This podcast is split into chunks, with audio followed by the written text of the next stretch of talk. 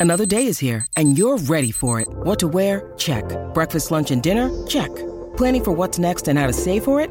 That's where Bank of America can help. For your financial to-dos, Bank of America has experts ready to help get you closer to your goals.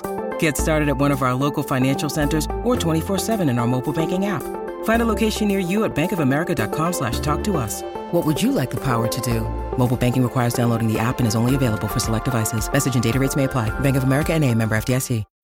When you need mealtime inspiration, it's worth shopping Kroger, where you'll find over 30,000 mouthwatering choices that excite your inner foodie. And no matter what tasty choice you make, you'll enjoy our everyday low prices, plus extra ways to save, like digital coupons worth over $600 each week. You can also save up to $1 off per gallon at the pump with fuel points. More savings and more inspiring flavors make shopping Kroger worth it every time. Kroger, fresh for everyone. Fuel restrictions apply. At Evernorth Health Services, we believe costs shouldn't get in the way of life changing care, and we're doing everything in our power to make it possible. Behavioral health solutions that also keep your projections at their best? It's possible. Pharmacy benefits that benefit your bottom line? It's possible. Complex specialty care that cares about your ROI? It's possible. Because we're already doing it. All while saving businesses billions. That's Wonder made possible. Learn more at evernorth.com/wonder. Hola, esto es New Books Network en español.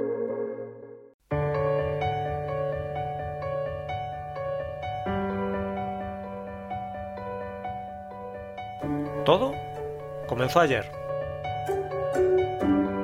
Un podcast de la Asociación Española de Historia Económica.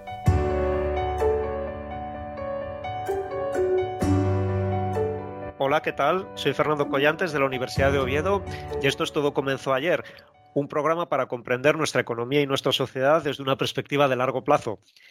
Hoy nos acompaña Sara Torregrosa Hetland, que es profesora de Historia Económica en la Universidad de Lund, en Suecia. Hola Sara, bienvenida. Hola, muchas gracias. Buenos días. Sara Torregrosa es especialista en la historia de los sistemas fiscales, la desigualdad y los recursos naturales.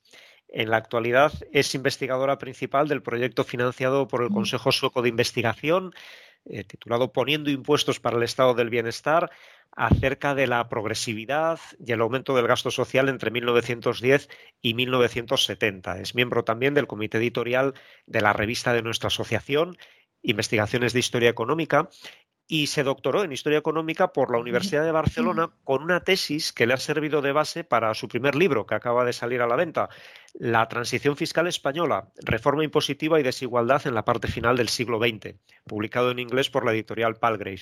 Sara, este libro trata sobre la transición fiscal que se produce en España durante los años posteriores a la muerte de Franco. Así que tu punto de partida es el sistema fiscal de finales del franquismo. ¿Cómo era este sistema? ¿Cuáles eran sus problemas para que luego fuera necesaria una reforma? Sí, pues estos problemas eh, en el momento eran ampliamente reconocidos por, por los fiscalistas que han escrito sobre este sistema.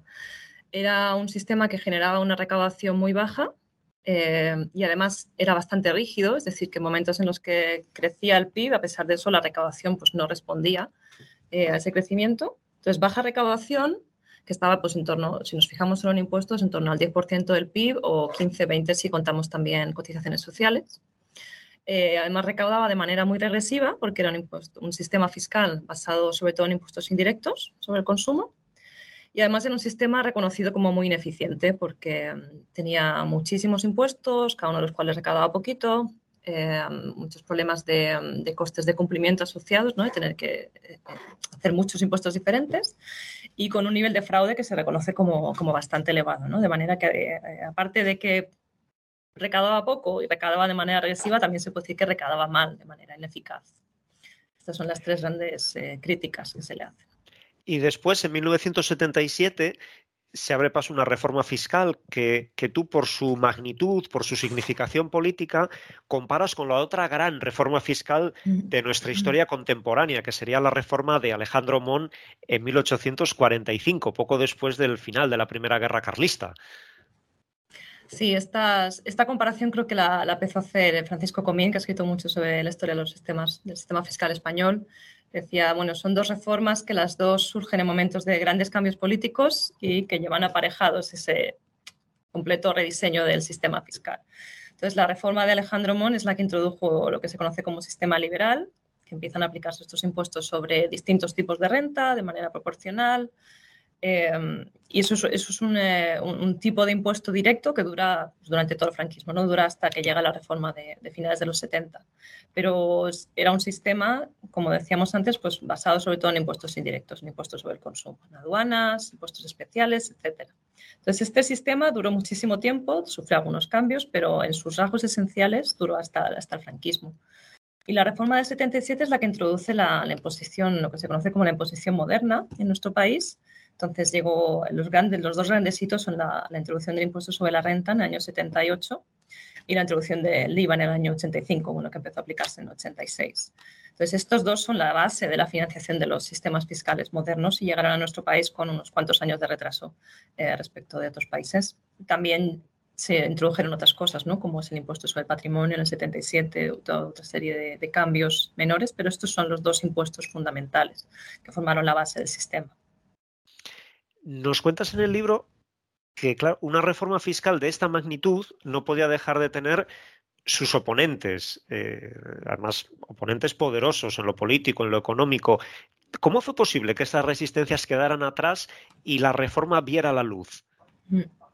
Lo que yo pienso, la interpretación que hago en el libro es que la reforma se llevó a cabo porque, aunque hubiera muchas resistencias a los eh, a los detalles, al diseño específico del sistema fiscal, sí que había un consenso básico en estos grandes problemas del sistema fiscal franquista, en que había que dejar atrás este sistema.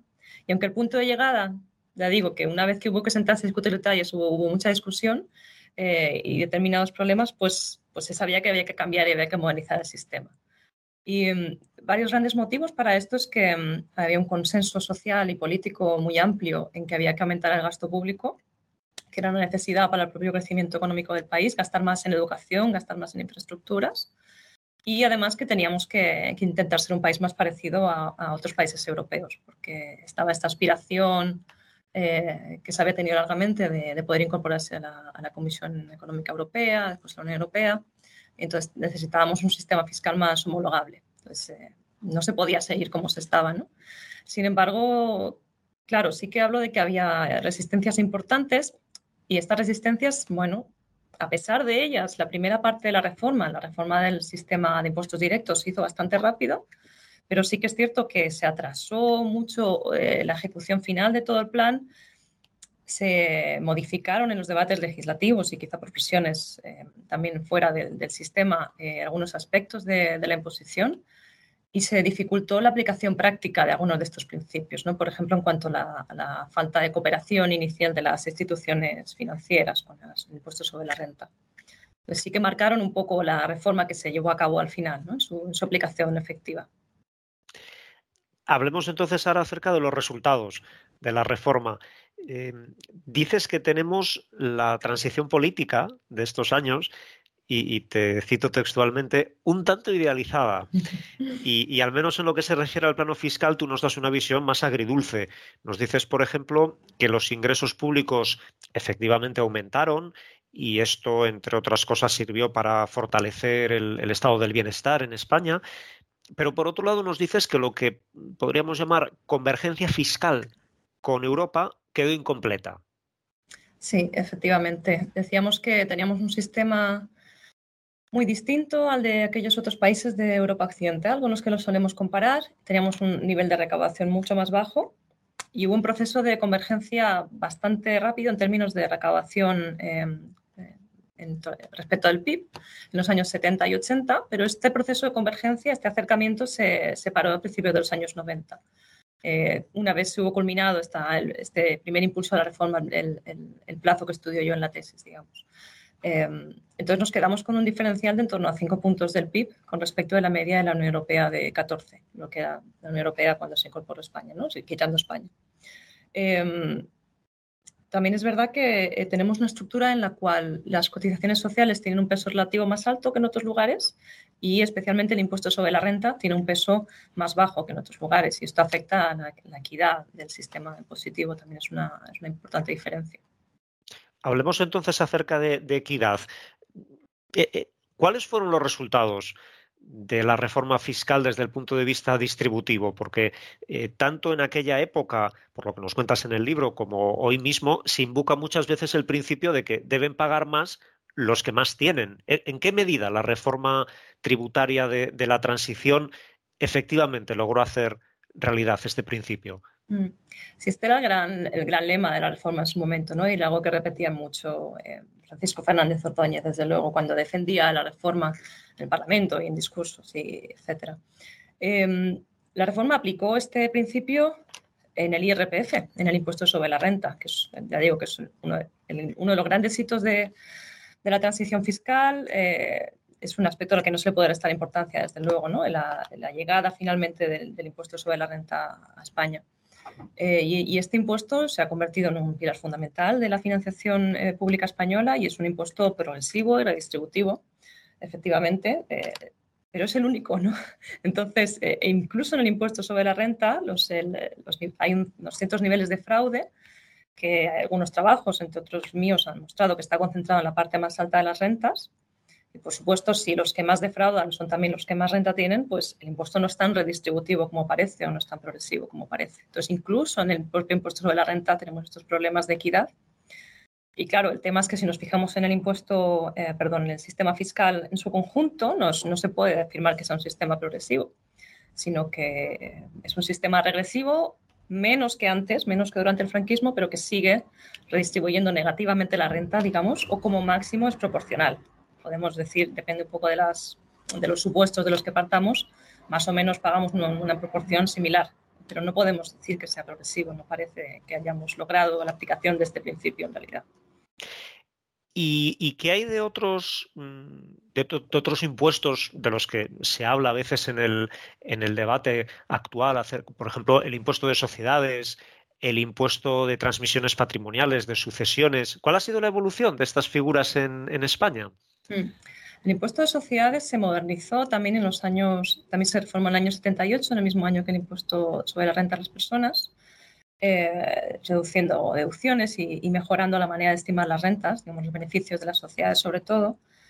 Eh, y sí, es un pilar importante, aunque siempre tiene una recaudación, una recaudación menor, desde luego. Eh, y en términos de equidad es un poco difícil dónde ponerlo, porque, claro, lo pagan las corporaciones, pero no sabemos hasta qué punto. Los estudios suelen sugerir que una parte importante de este, de este impuesto en realidad acaba recayendo sobre los salarios o sobre las ventas, ¿no? Más bien sobre los salarios se suele considerar. De manera que no sé si decir que es un impuesto progresivo, ¿no? Eh, es, una, es un debate todavía un poco, un poco sin cerrar. ¿Y qué de la evasión fiscal? Porque creo que uno de los aspectos más complicados de medir en trabajos como el tuyo es todo lo que tiene que ver con la evasión fiscal, porque por su propia naturaleza no es el tipo de actividad que suele dejar mucho, mucho mm. rastro. Pero ¿qué nos puedes decir acerca de ella y sus efectos sobre eh, el reparto de la carga fiscal? Sí. Eh, desde luego, esto es lo que siempre se dice, ¿no? Todo lo que hacemos son estimaciones porque es un fenómeno que está pensado para, para ser oculto. Eh, y es muy difícil aproximarse a él. Pero lo que parece, pues, eh, sobre todo de haber leído estudios que se hicieron durante el franquismo y de los que se han hecho después, es que al menos en el impuesto sobre la renta hay una reducción importante del fraude. Era mucho más escandaloso anteriormente y también era un sistema mucho más ilegítimo, socialmente hablando, digamos. El fraude fiscal estaba mucho menos rechazado en las encuestas y tal. Em, entonces ha habido una mejora en ese sentido. Lo que sí es cierto es que durante los primeros años de la aplicación del impuesto sobre la renta, el agujero, el fraude era tremendo y, esto limitó mucho su, efecto sobre la, sobre la desigualdad precisamente. Em, y si nos fijamos, las estimaciones que, he ido haciendo yo siguen diciendo que las rentas del capital se va de más, las rentas del autoempleo se va de más que las del trabajo eh, asalariado. Por lo tanto, esta inequidad entre tipos de renta al final se traslada también a inequidad en términos verticales, ¿no? que la gente que tiene más renta evade una parte más alta em, y por tanto el impuesto pues, es menos progresivo de lo, que, de lo que se supone que debería ser en el diseño fiscal. Esto puede explicar una parte de esa diferencia que tenemos con Europa en, esa, en la recaudación del impuesto sobre la renta, pero no parece que toda. Puede estar cerca de un punto del PIB, eh, me parece, algo así. Es decir, que tendemos a evadir más que otros países europeos. Sí, yo creo que hay estimaciones no hay tantas estimaciones comparables, pero las que hay sí parecen sugerir que en otros lugares, eh, como en Dinamarca o Suecia, pues hay, los niveles de fraude en el impuesto sobre la renta son más bajos. cierras el libro, Sara, con un repaso de los cambios que se han producido en nuestro sistema impositivo desde los años 90 y hasta el día de hoy, y los describes como cambios menores que no alteran lo que llamas el contrato fiscal, eh, que se conforma en España durante los años de la transición, eh, que parece que es, un contrato que consiste en que se redistribuye a través del gasto público, pero no tanto a través de la forma en la que se recaudan impuestos. ¿Crees que hoy, una generación después, necesitamos en España un nuevo contrato fiscal? Mm. Hay algunos, hay algunos aspectos que, que, podrían sugerirlo. ¿no? Yo pienso que en esta comparación que hacemos siempre con Europa, si queremos tener niveles de servicios públicos similares a los europeos, necesitamos tener también un sistema fiscal que acabe recaudando más eh, para poder cubrir ese tipo de demanda. ¿no? Como vivimos en, un, en, una Unión Europea en la cual nos miramos siempre en este espejo, esto podría decir, bueno, sí que sería necesario algunos cambios. ¿no? Eh, ahora que estabas haciendo la pregunta, es en un aspecto que eh, comento en el libro, ¿no? que este sistema no se ha cambiado en sus aspectos básicos, pero sí se han ido introduciendo en estas reformas del IRPF una tendencia a la dualización del impuesto sobre la renta. Es decir, el impuesto que se introdujo en su momento era, estaba pensado para eh, tomar la renta total del individuo y aplicarle un tipo determinado y se han ido haciendo tendencias a tratar de manera distinta la renta del trabajo y la del capital, como sucede en otros países. Entonces, este ha sido un cambio importante eh, y yo no sé si esto eh, debería revisarse, porque creo que eh, no está de acuerdo con los conceptos de equidad que tienen muchas personas. ¿no? Pero porque, perdona, Sara, lo, lo, que dices es que, que, los cambios que se han producido han favorecido más a las rentas del capital que a las rentas del trabajo. Sí, sí, sí, se ha tendido a reducir la, los tipos que se aplican sobre las rentas del capital en el propio IRPF. Eh, y las grandes cuestiones que hay sobre la mesa son las de la imposición internacional. ¿no? Le, entonces, eh, precisamente los impuestos sobre sociedades y los impuestos sobre la renta cada vez salen más escándalos de fraude fiscal internacional. Yo creo que esto es el gran aspecto que debería revisarse, pero no es un aspecto nacional, ¿no? sino que es un aspecto que, que requiere de una cooperación a un nivel mucho más amplio. Es el gran, el gran desafío de la, de la actualidad. Sara Torregrosa, profesora de Historia Económica en la Universidad de Lund, en Suecia, y autora del libro La transición fiscal española, reforma impositiva y desigualdad en la parte final del siglo XX, publicado por la editorial Palgrave. Muchas gracias por estar con nosotros en el programa de hoy. Muchas gracias a ti, ha sido un placer. Nosotros volvemos después ya de las fiestas navideñas y lo haremos con Jesús María Valdaliso, con quien hablaremos acerca del sistema de innovación del País Vasco, porque también en lo que a ciencia y tecnología se refiere, todo comenzó ayer.